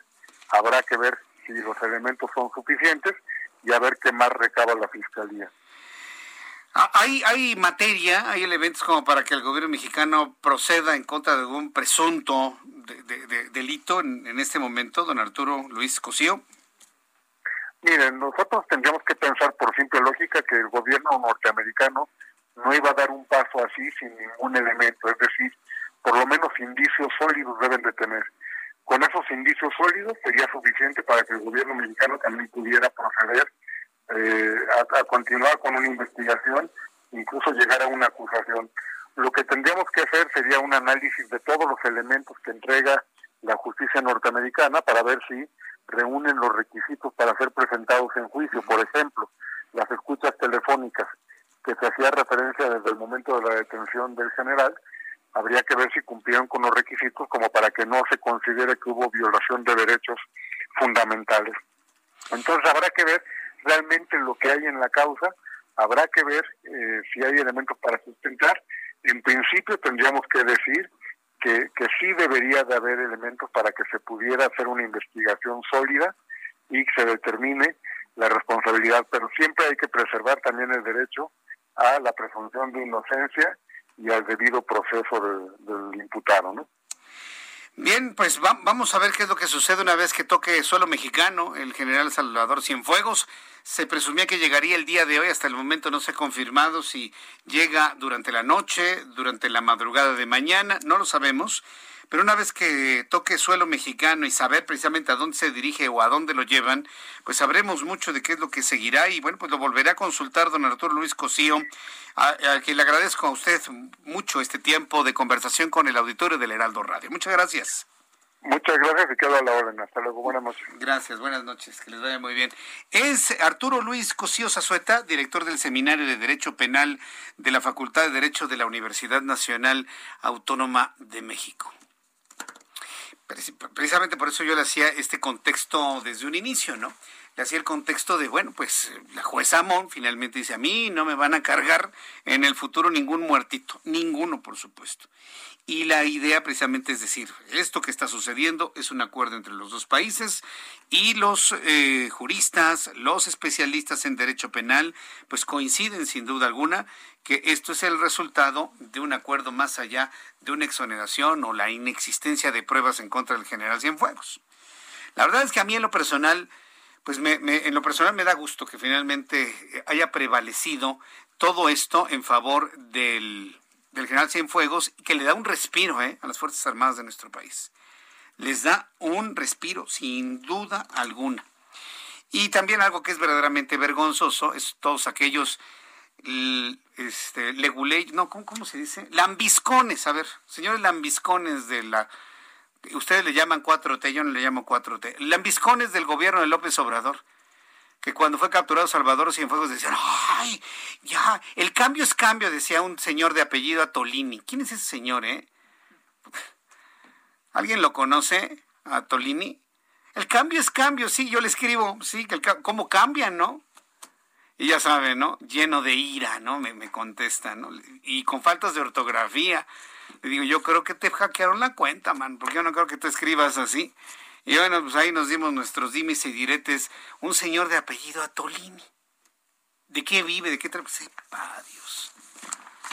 Pero bueno, está bien, ahí están los, los, los entregados de manera ciega a la presente administración. Y ahora que ya liberaron a Salvador Cienfuegos, que el propio presidente de la República está confiriendo todos sus derechos como ciudadano mexicano, que el propio secretario de Relaciones Exteriores ha operado todo esto y ha dado cuenta a la opinión pública de lo sucedido, todos estos lambiscones irreflexivos, se les cayó el internet, ¿cómo ve? Están calladitos, calladitos, calladitos. Pues claro, pues claro. ¿Se les cayó el internet, señores? ¿O qué les pasó? Sí, ¿verdad? Se les cae. Sí, este internet. Se les cae internet, no les da oportunidad de contestarnos a personas como como este servidor. Bueno, son las 7, son las siete con 15. ¿A qué voy, Orlando? Son las siete con 15 y la temperatura en este momento hace frío. Oiga, qué frío en la mañana. 10 grados teníamos a las 10 de la mañana. 10 grados a las 10 de la mañana. Y claro, se lo informaré a las 10 en el canal 10, siempre, ¿no? A las 2 por el 10 a las 2 por el 10. Bueno, vamos a continuar con la información. Me da mucho gusto saludar en este miércoles, como todos los miércoles, Andrea Merlos, editora general del Heraldo de México. Como siempre, mi querida Andrea, bienvenida. Muy buenas noches. Jesús Martín, sí, ya te vi que llevas todo el fin de semana muy, muy guerrero, debatiendo. es, lo, que, es lo que me dicen. No, tranquilo, divirtiéndonos, ya sabes que son solo tweets, Andrea, son solo tweets. No, y además es una red social que, que lo permite, ¿no? Es para eso. Sí, pero se, Yo no creo que nadie se deba de asustar. Se ponen buenísimos los debates, sobre todo cuando hay hilo y toda la cosa y te contestan y tú respondes. Se pone, pero buenísimo. ¿Cuántas veces las disputas en Twitter se han convertido hasta en noticia, ¿no? De medios de comunicación, Andrea. No, mil veces. Y además también, como bien dices, refleja la personalidad del debatiente. Y eso está mal porque pues aquí se aplica la de si no te gusta el fuego, no te metas a la cocina, ¿no? Sí, sí, ah, exactamente. Hay quienes les gusta estar jugando con fuego y cuando se queman, ahí andan ahí llorando. De que ya les ardió. Oye, oye, Andrea, andas muy atenta de todo el buen fin. Yo le digo mentado buen fin, pero parece que mucha gente sí ha salido a comprar cosas, pero ¿ha valido la pena o no ha valido la pena? ¿Cómo lo han visto? ¿Lo has visto tú y nuestros amigos del Heraldo de México en nuestra edición impresa? Mira, Jesús Martín, pues todo el equipo de la sección de mercados eh, que dirige José Manuel Arteaga, sus reporteros, han estado muy atentos del movimiento del Buen Fin y encontramos dos cositas que la verdad es que por un lado son raras y por otro lado te reflejan también eh, pues la situación actual de la gente. En primer lugar, eh, la gente lo que más está comprando Jesús Martín es despensa. Lo que más ahorita se está adquiriendo son alimentos, el gasto en supermercados, pero sí de despensa, todo lo de la canasta básica y todos aquellos como en seres de casa que tampoco podemos considerar como un lujo, Jesús Martín. ¿Por qué? Porque la gente está sacando de nuevo, como te acuerdas que fue el primer año del buen fin, que, que fue una, una actitud pues que se catalogó como irresponsable, como desmesurada, que la gente compraba el supermercado para pagarlo a 48 meses cuando te tardas dos semanas en consumirlo, ¿no? Entonces, ahorita la gente está regresando a hacer eso por, por la facilidad de las eh, mensualidades. Y por otro lado, eh, pues la gente, los empresarios, la mayoría de ellos, por lo menos con los que hablamos que son de estas cadenas de tiendas como Palacio de Hierro, Liverpool, Suburbia, ¿no? Lo que te dicen es que la gente, eh, la afluencia de gente del Buen Fin les ha bajado hasta 50 y 60% con respecto al inmediato ejemplo que es el año pasado. Ellos dicen que por primera vez tienen descuentos de hasta 60% en algunas cosas. Nos hacían el ejemplo de las pantallas, que siempre es el insumo como más vendido en el buen fin y que a todos nos causa mucha curiosidad, ¿no? Porque te acuerdas estas imágenes en, tiendas auto, autodepartamentales donde eh, la gente va con muchas pantallas que dices, bueno, ¿y dónde las meterán? ¿Qué harán? Porque pues sé, en tu casa, en la mía, la pantalla que tengo tiene 10 años y la verdad es que no es algo que pienses en estarla cambiando, ¿no? Pues lo que dicen es que las pantallas eh, de origen tienen descuentos de hasta 60% y que aún así no las están vendiendo. La otra cosa es que ellos lo que refieren es que la gente sí tiene mucho cuidado en ir a las, a las tiendas que incluso los, los entradas que, tenían como alternas, que es estacionamiento, comidas, bebidas, ya sabes, todo lo que hay alrededor de una venta así de importante, pues también lo tienen en el piso hasta casi del 30%. Eh, ellos dicen que la apuesta ahorita es el famoso e-commerce, que son todas las compras por internet, y sin embargo, Jesús Martín, pues en México tampoco nos ha ido tan bien, a excepción de algunas de algunas empresas de mensajería que son muy buenas, como DHL, por ejemplo, ¿no? Que te lo entregan casi al otro día algunas otras han registrado muchas quejas en, en, los envíos, ¿no? Estas tiendas que a veces tardan hasta dos meses en enviarlo, pero si lo quieres devolver, si te tienes que ir a la tienda a devolverlo. Entonces, pues todavía no nos hemos adaptado mucho a eso y sin embargo, ahorita las necesidades de la gente, pues sí se están evidenciando en que son en alimentos. Ahora, te voy a dar un dato un poco más simpático, porque resulta que hay encuestas donde te señalan que la gente ahorita también como, digamos que como lujo de compra de despensas, están las cervezas y los refrescos. Por eso puse entre comillas en mi acento de voz el tema de lujo. Según una encuesta nacional eh, que hace la AMPEC, que son de pequeños comerciantes, aun cuando la mayoría de las tienditas han visto reducidas sus ventas, los productos que la sostienen ahorita Jesús Martín y todo el auditorio son los refrescos, las botanas, llámense estas papitas, palomitas, todo esto, las cervezas, los cigarros, el pan y la leche. Mm. Pues podemos hablar de muchas cosas que se vienen a mi mente de por qué estamos consumiendo eso, Jesús Martín, estamos estresados, estamos tristes, estamos aburridos, ¿no? Este, estamos de todo como para que también alguien se persine por el tema de por qué la gente está gastando en, en cervezas o en papitas o en cigarros. Si bien hay una caída en las ventas en general, estos insumos a las tienditas, Jesús Martín, les está salvando, digamos que el año, ¿no? Eh, lo que ven estas encuestas Lampec es que sí ha habido un cambio en el consumo de la gente y que algunos productos que antes se adquirían mucho eh, por ejemplo, los plásticos ahora no se adquieren tanto porque la gente consume eh, mucho más en sus casas en este tema de home office, ¿no? Otro dato que revela es que este, en este consumo que les estoy contando es que ante menos recursos se han dejado de comprar, por ejemplo, Jesús Martín, embutidos, lácteos, confitería y comida enlatada. O sea, estamos, estamos de verdad con el bolsillo muy afectado, Jesús Martino, ¿cómo lo ves tú? Pues raro, o sea, que se dejen de comprar, por ejemplo, enlatados, cuando la idea es tener alimento que te pueda durar por un largo tiempo en un confinamiento, pues la, verdad me, parece muy extraño el comportamiento, es, es propio de la intervención de un, de un, sociólogo, ¿no? Yo te diría que a lo mejor hasta un psicólogo social, ¿no, Andrea? Mira, y, la verdad es que sí recurrimos a un sociólogo porque resulta que los que compran alcohol y cigarros, ustedes creerían así de, ah, pues dejan de comprar comida. No, ¿qué crees que dejan de comprar, Jesús Martín? ¿Qué dejan de comprar? Artículos de aseo personal. Ah, ¿cómo? ¿Para qué me peino, no? Ajá, ¿para qué me peino? ¿Para qué me peino si ni va a salir? O para qué me pongo una crema cara o un champú cara, pues mejor me compro una cerveza y unas papitas. Ah, mira, esa, es la pues lógica, ¿no?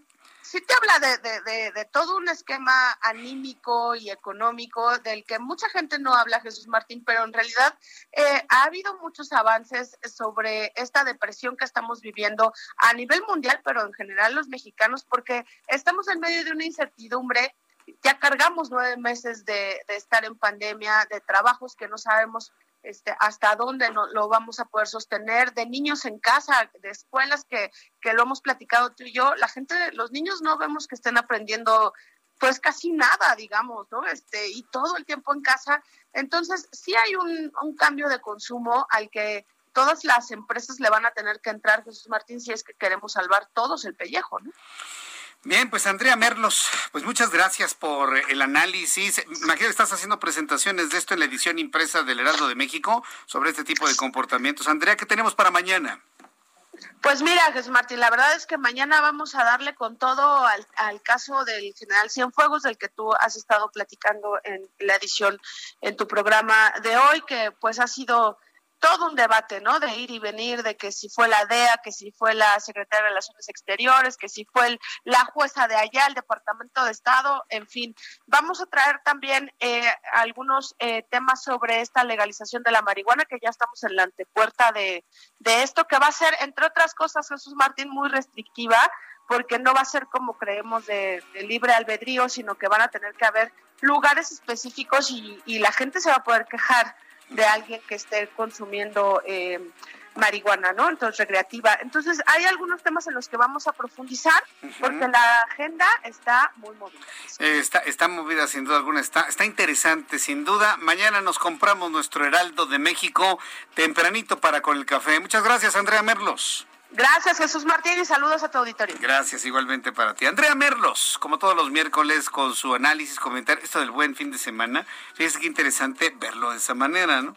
La gente no se compra gel para el cabello, ¿para qué me peino? Mejor me compro unas papas y me compro una chela y ya me la tomo yo solito en mi casa. Comportamiento de pandemia, de resguardo. Voy a ir a los anuncios y regreso enseguida con más noticias. Le invito para que me escriba a través de mi cuenta de Twitter, arroba Jesús Martín MX, y a través de mi cuenta de YouTube, en el canal Jesús Martín MX. Regreso. Escuchas a Jesús Martín Mendoza con las noticias de la tarde por Heraldo Radio, una estación de Heraldo Media Group. Heraldo Radio.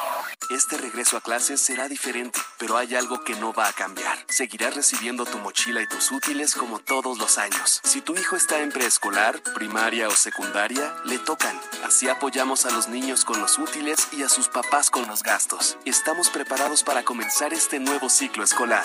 llame Domex. Se están cocinando Heraldo Radio, la H que sí suena y ahora también se escucha. Escucha las noticias de la tarde con Jesús Martín Mendoza. Regresamos. De acuerdo al INEGI, el 36.6% de las micro, pequeñas y medianas empresas son propiedad de mujeres y estas a su vez emplean a casi 3 millones de personas en el país. datos que demuestran el impacto de las emprendedoras sobre la economía nacional. Este grupo, que de por sí en líneas generales ya tiene mayor peso sobre sus hombros al asumir mayor responsabilidad en el hogar, ha visto cómo la pandemia arroja más complejidad para mantener sus pequeños negocios, ya que este contexto pone en riesgo su futuro y con ello el de su fuente de empleo. Conscientes de esta realidad, iniciativas como la impulsada por Fundación Coca-Cola y la industria mexicana de Coca-Cola, junto con la asociación ProMujer, buscan responder a las necesidades actuales de estas mujeres encargadas de estos pequeños negocios. Más de 4.000 emprendedoras han recibido ayuda económica y otras 12.000 apoyo a través de acompañamiento empresarial a través de medios digitales. El objetivo de la industria mexicana de Coca-Cola es brindar herramientas digitales, personales, comerciales y financieras a estas mujeres para disminuir la brecha de género y a su vez seguir contribuyendo al impulso económico del país. Tú también puedes ayudarlas consumiendo local. Hagamos esto juntos.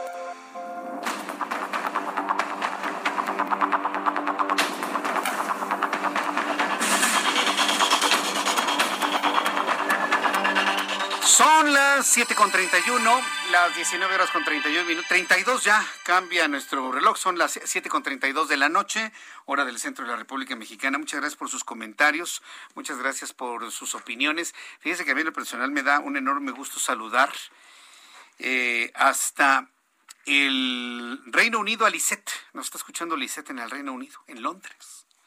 Ya tardecito, por supuesto, allá es la una de la mañana con 32 minutos.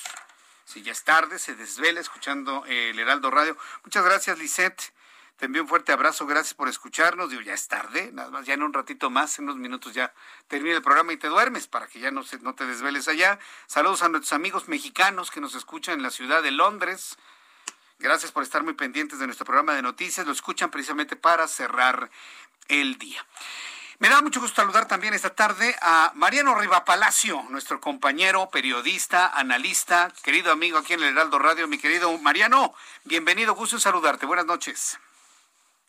Muy buenas noches, querido Jesús Martín Mendoza. Qué gusto saludarte. Gracias por la cordial bienvenida. Y amigos del Heraldo Radio también. Fíjate, Jesús, que así como están cambiando las cosas en el mundo y en nuestro país por esta pandemia, el confinamiento y el uso de la tecnología, creo necesario comentar contigo y estoy de acuerdo con muchos expertos, seguramente tú, tú lo estarás, en que no se debe perder la costumbre de rescatar los juegos tradicionales con la familia. Si bien es cierto que hoy los dispositivos móviles te permiten descargar juegos pues que se pueden compartir, el extremo es que se puede llegar a pasar mucho tiempo en los teléfonos y en las tabletas y perder ese contacto real entre padres e hijos.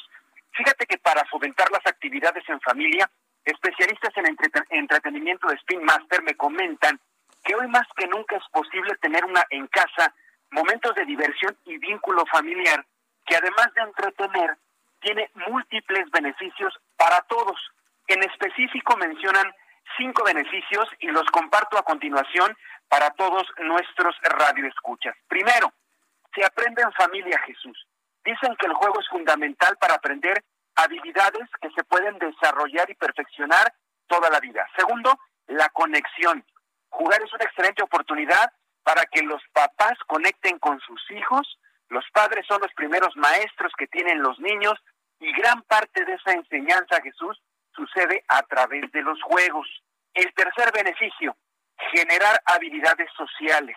Crear una dinámica social en casa ayuda a generar habilidades sociales y motoras al mismo tiempo, pues se puede desarrollar el pensamiento cognitivo. Esto puede ser muy bueno cuando se utilizan, Jesús, juegos de mesa. En alguna ocasión ya lo habíamos platicado, pero aquí ayuda, por ejemplo, y a lo mejor también se va a agarrar algún dispositivo, pero que jueguen entre todos. No se trata de ser individuales, sino entre todos. Eso ayuda a desarrollar el pensamiento cognitivo. Cuarto beneficio, Jesús, desarrollar la creatividad. Las actividades recreativas generan espacio para la imaginación, dicen, el crear aventuras, escenarios y diálogos con figuras de acción o muñecas estimula la creatividad. Y ya por último, el quinto beneficio, jugar en familia envía mensajes positivos. Pasar tiempo con los hijos estimula que los niños aprendan la importancia de sí mismos, su autoestima recibe un impulso al recibir mensajes positivos y esto evita el estrés, la depresión y la ansiedad. Así que una vez enumerado esta serie de beneficios, Jesús, pues invitar a los papás a jugar con sus hijos, a todos los papás que nos estén escuchando, si hay niños que nos estén escuchando, que organicen juegos con sus papás en estos momentos tan difíciles que los pequeñitos no están acudiendo físicamente a las escuelas, que lo están haciendo vía remota, la mayoría extrañan a sus maestros, extrañan a sus amigos, extrañan a sus compañeros, qué mejor que organicen estas dinámicas en casa, los que puedan salir al parque con cubrebocas lo puedan hacer para evitar esta serie de complicaciones, teniendo en cuenta esta serie de recomendaciones y por supuesto las ventajas de disfrutar de juegos tradicionales o juegos electrónicos, pero siempre y cuando se compartan, querido Jesús. ¿Cómo ves? Eh, padrísimo. Además, quiero subrayar, no se trata de ser necesariamente un tipo de juego, pueden ser electrónicos, de los modernos, o juegos tradicionales, una lotería, un turista mundial, un maratón, un Monopoly. Eso, de eso estamos hablando, ¿verdad? Sí, definitivamente. Yo en casa, por ejemplo, me acuerdo jugar la lotería. El, maratón era genial, ¿no? Seguramente también lo jugaste tú. Sí, claro. El chiste era ganarle a, tu primo, a tu mamá, pero sobre todo ganarle a la ignorancia, ¿no? Que no te venciera la ignorancia y te pasabas unos ratos, Jesús, yo me acuerdo, pero padrísimo, se te iba el tiempo. Eso es lo que nos dicen estos especialistas, se debe de retomar. Ahorita es cuando más se debe de hacer precisamente para evitar estrés, depresión, ansiedad y también agresividad, porque se están dando muchos casos de violencia intrafamiliar debido al, encierro. Bueno, relájate, actívate, juega, haz ejercicio con tu familia y se evitan los problemas. Mariano Riva Palacio, ¿dónde el público puede encontrarte, seguirte, preguntarte, consultarte? ¿Cuáles son tus redes sociales, Mariano? Querido Jesús, cómo no, Twitter e Instagram, arroba JM Rivapalacio, JM Rivapalacio, Facebook, Mariano Rivapalacio Yáñez, y en YouTube como Mariano Rivapalacio Factor Total. Ahí estamos, querido Jesús, para compartir información, videos y lo que también comentamos contigo aquí en tu espacio de eh, El Heraldo Radio. Correcto. Mariano Rivapalacio, qué gusto saludarte, que tengas muy buena semana. Nos escuchamos el próximo miércoles. Abrazo, amigo. Así le hacemos. Buenas noches, Jesús. Que te vaya muy bien, hasta luego. Buenas noches. Es Mariano Rivapalacio nuestro compañero reportero periodista, periodista, especialista, analista, y bueno, pues con este asunto, esta investigación que se hizo sobre el beneficio del juego en familia, me parece que es de lo más, de lo más rescatable, ¿eh? Eh, procurando no ser, como él nos plantea, con base en estos estudios, no ser individualistas, pero sí estar muy, muy atentos de, de, todo lo que se desarrolla, sobre todo si usted es padre de familia, con sus hijos. ¿Qué importancia es eh, qué importancia tiene el que sus hijos se sientan identificados con usted a través del juego. Son las 7.38, las 7.38 hora del centro de la República Mexicana. Continuamos con la información aquí en el Heraldo Radio. Y quiero informarle que inicia el nuevo modelo de justicia laboral. ¿sí? Ahora que ya está por terminar, eh, está por terminar el año 2020 que vamos a iniciar un nuevo periodo de trabajo en el año 2021, que mucha gente pues va a empezar el año buscando chamba, ¿no? Y todos los que tenemos chamba buscando proteger la que tenemos. Quiero informarle que este miércoles arrancó la primera etapa del nuevo modelo de justicia laboral en los estados de Campeche, en el estado de Chiapas, Durango, Estado de México, San Luis Potosí, Tabasco y Zacatecas, y de forma parcial en el estado de Hidalgo. Se espera que pueda operar en plenitud en todo el país a mediados del 2022. Hoy la secretaria del Trabajo y Previsión Social, Luisa María Alcalde, habló sobre este nuevo modelo de justicia laboral. Así lo planteó. Queremos construir en México un mercado laboral que garantice el respeto de los derechos individuales y colectivos y estimule el diálogo social y productivo como la vía idónea para alcanzar equilibrios, porque sabemos que esto generará mayor certidumbre y estabilidad en las empresas y también va a traer más, pero sobre todo mejores inversiones, generando a su vez empleos de mayor calidad, mejores salarios y mejores prestaciones. Bien, pues esto es lo que ha comentado Luisa María Alcalde. Mejores condiciones de trabajo. Cuando usted trabaja, ¿usted por qué trabaja? Pues para ganar dinero, ¿no? Pero tiene que encontrar usted un equilibrio. Eso sería lo ideal. Yo sé que no estamos a veces para escoger o mejor dicho, en la generalidad de los casos no estamos para escoger. Pero nosotros trabajamos, nosotros, usted y yo trabajamos para ganar dinero. Y queremos ganar dinero y queremos ganar mucho dinero para poder proveer a la familia de satisfactores elementales, básicos. Y si es posible tener por ahí un gustito, un lujito por ahí de vez en cuando. Comprarnos ropa, llevar a la familia a pasear, comer algo rico, eh, comprarnos algo de tecnología, este, comprarle un suétercito al nene, a la nena, darle un regalo a la esposa, al esposo. Eh, en fin, uno trabaja para, para tener esos satisfactores y claro, si la vida lo permite, para crear un patrimonio. Para como, como, como, como se dice por ahí, que pongamos nuestra cabeza sobre un cojín con la tranquilidad de que el lugar ya no es rentado, sino que es propio. ¿no? Para eso trabajamos. Para eso trabajamos en la vida, pero para poder trabajar y poder aglutinar todo esto, necesitamos ser personas bancarizadas. Usted no puede tener el dinero para comprarse un coche o para comprarse una casa bajo el colchón, de ninguna manera. Tiene usted que entrar a un sistema financiero que inclusive el mismo sistema le pide que a través de los sistemas eh, electrónicos bancarios, digitales, pueda hacer las transferencias para adquirir lo que usted quiere, un auto, una casa, ropa y demás. Tal vez eh, los, los enseres menores pues sí se puedan comprar con dinero en efectivo, pero cuando usted ya piensa en cosas más grandes, necesita una cuenta bancaria necesariamente. Al ratito voy a platicar con Pier Paolo Barbieri, quien es eh, historiador económico, especialista financiero y fundador de Ualá, quien nos va a hablar precisamente de lo que creemos, de, de, que más gente de lo que creemos no tiene cuentas bancarias. Eso en realidad no es una novedad, ya sabíamos que es muy bajo el nivel de bancarización en un país como México. Pero se trata de cada vez confiamos más en el sistema bancario si tomamos en cuenta si tomamos en cuenta los, eh, los retos que vienen hacia el futuro. En un ratito, si tengo contacto con él, platico con él hoy, si no, el día de mañana. Pero me parece muy importante que usted sepa de la importancia de tener aunque sea una cuentita, ¿eh? Eh, y que la revise usted muy bien para que en función del dinero que usted invierte, de la frecuencia con la cual le depositaría esta cuenta, pues vea que no le manejen, no le cobren de manera excesiva manejos de cuenta o administración. También eso es importante verlo. Bueno, mientras tengo contacto con ello y mientras estamos hablando de trabajo y mientras estamos hablando de lo importante que es buscar algo para la familia, hay quienes desperdician su dinero comprando pues cosas que les hacen daño. Y a eso me refiero a la marihuana, perdóneme, pero fumar marihuana tiene más males que beneficios. ¿eh? El alcohol mata más, Jesús Martín, que la marihuana. No me vengan con esa justificación falaz. Suficientes problemas tenemos con otras drogas, inclusive el alcohol, como para sumarle el asunto de la marihuana. Las comisiones de Justicia, Salud y Estudio Legislativo Segunda aprobaron por mayoría el dictamen para despenalizar el consumo, comercialización de la marihuana en el país, para lo que se ha dado como autoconsumo, uso lúdico y medicinal. No es lo mismo.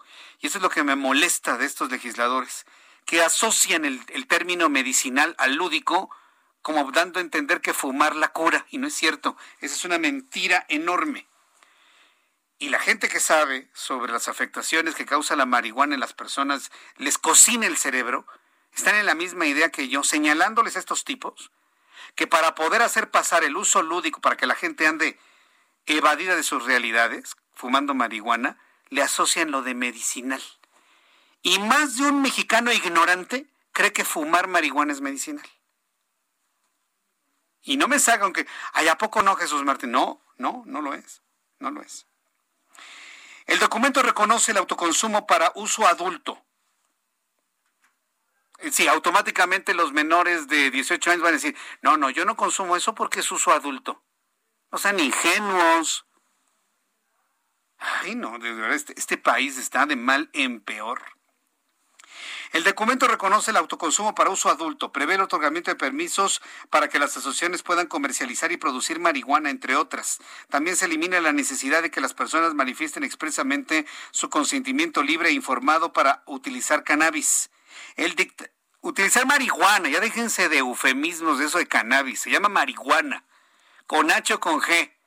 Marihuana, mariquita, hierba mala, cucaracha. ¿Cómo se llama? ¿Qué otro? ¿Cómo? Mary Gay, Mary Jane. ¿De qué otra manera se le conoce la basura esta? Ustedes que saben, yo no sé, pues por eso estoy consultando. A ver, dime, sin miedo, Orlando, ¿cómo le dicen también? Ah, gallitos, sí. Sí, quemarle barbas del diablo, sí, pues la están quemando, ¿no? Por supuesto. Y me salen con el cannabis. No sean ridículos, se llama marihuana. Y así, así se le debe llamar. Hasta vergüenza les da decir el nombre. Tan mala de ser que ni siquiera reconocen cómo se llama. Jesús Martín es el nombre científico. No, no, no, a mí no me vengan con nombres científicos. Se llama marihuana, marihuana, hierba mala, barbas del diablo, este, gallitos, carrujitos, cucaracha, este, todo lo que usted quiera. Pecho de mariposa, hierbabuena, mota. Se le está olvidando el principal. Mota. A ver, díganlo junto conmigo. A ver, los que dicen, es que estamos a favor del cannabis. ¿Saben qué? Cállense. Mejor digan mota. A ver, díganlo junto conmigo. Mota. Marihuana. Empiecen a aceptar el nombre de su droga. No le empiecen ahí a, a quererle poner maquillaje a las cosas. Marihuana se llama. Es que además, mire, no vamos a poder hacer absolutamente nada, pero por lo menos que llamen a las cosas por su nombre, no, no sean es, una cobardía, ¿no? Llamarla así suave. El cannabis, ¿por qué es medicinal? Mota, marihuana. El dictamen mantiene la prohibición para que las personas que la utilicen para autoconsumo tengan en sus casas más de, un, más de cuatro plantas. Señor, toc, toc, toc. ¿Sí quién es? Vengo de, del Instituto para el Bienestar. Sí, dígame que. ¿Puedo pasar a su casa a ver cuántas plantas de marihuana tiene? ¿Sabe lo que le van a decir? ¿Quién va a contar las plantas de marihuana dentro de una casa? A ver, ¿hay algún diputado que me esté escuchando y que me pueda explicar cómo vamos a contar el número de macetas con marihuana que tiene la gente dentro de su casa? ¿Se, da cuenta de la estupidez que acaban de aprobar estos señores? O, o dígame, a lo mejor, a lo mejor estoy completamente ignorante, ¿no? de los avances de la tecnología.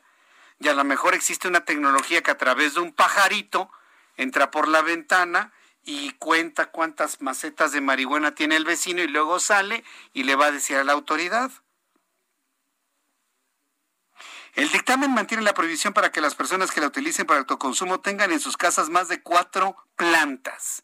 Nada más que me digan estos insulsos, señores, ¿Cómo le vamos a hacer para saber cuántas macetas hay dentro de una casa, eh? Restricciones para evitar su consumo frente a menores de edad. Uy, ¿sabe cuántos adultos le piden a sus hijos que les prendan el carrujo? Eh, o sea, hasta donde voy de lo que incluye el dictamen, lo único que me indica es que estas personas no tienen ni la más remota idea de lo que implica consumir marihuana en este país. Denle gracias a Dios, señores, que no tienen un marihuano dentro de su casa. O un adicto a la marihuana. Para que nadie me diga, ay, nos estás discriminando. Se ve que no tienen cerca de ustedes un, adicto, ¿eh? Y que no saben lo que sucede en los lugares donde ya hasta la abuela se vuelve adicta a este tipo de basuras. No, no, no, es, es verdaderamente increíble. Y tú, adulto, ¿eh? te portas bien. Cuando fumes marihuana, no lo hagas frente a tus hijos. Y no vayas a tener más de cuatro plantas, ¿eh? Sí, sí, voy a tener nada más tres y media. Tres y media. Eh, porque está chiquita la número cuatro. Y a lo mejor sale una quinta, que es una bebé, pero esa no cuenta. Restricciones para evitar el consumo de la marihuana frente a sus, los menores de edad. Que los consumidores deberán tener en sus viviendas características específicas y barreras físicas para evitar que otras personas tengan contacto con su cannabis, con su marihuana. Señora, vaya preparando un cuarto para que el señor se fume su marihuana. Es que así dice la ley. Entonces, usted encierra en el baño y ahí, ahí se va a fumar su marihuana para que no haya contacto con los menores. Ni con otras personas que no. O sabe que si no tiene terraza, tumbe la pared. ¿Así para qué? Haya aire fresco y de por ahí salga el, olor a las barbas quemadas del diablo. Estoy siendo muy sarcástico, ¿eh? porque esto que estoy, le estoy leyendo es de verdad, parece una mala broma, señores. Parece una mala broma. Y se les obliga a adquirir el, cannabis. Así, dice el documento. El cannabis psicoactivo solo en los lugares autorizados. A ver, que alguien me diga cuál es un lugar autorizado. Una tiendita donde tienen los zapatos colgados en los cables de la luz.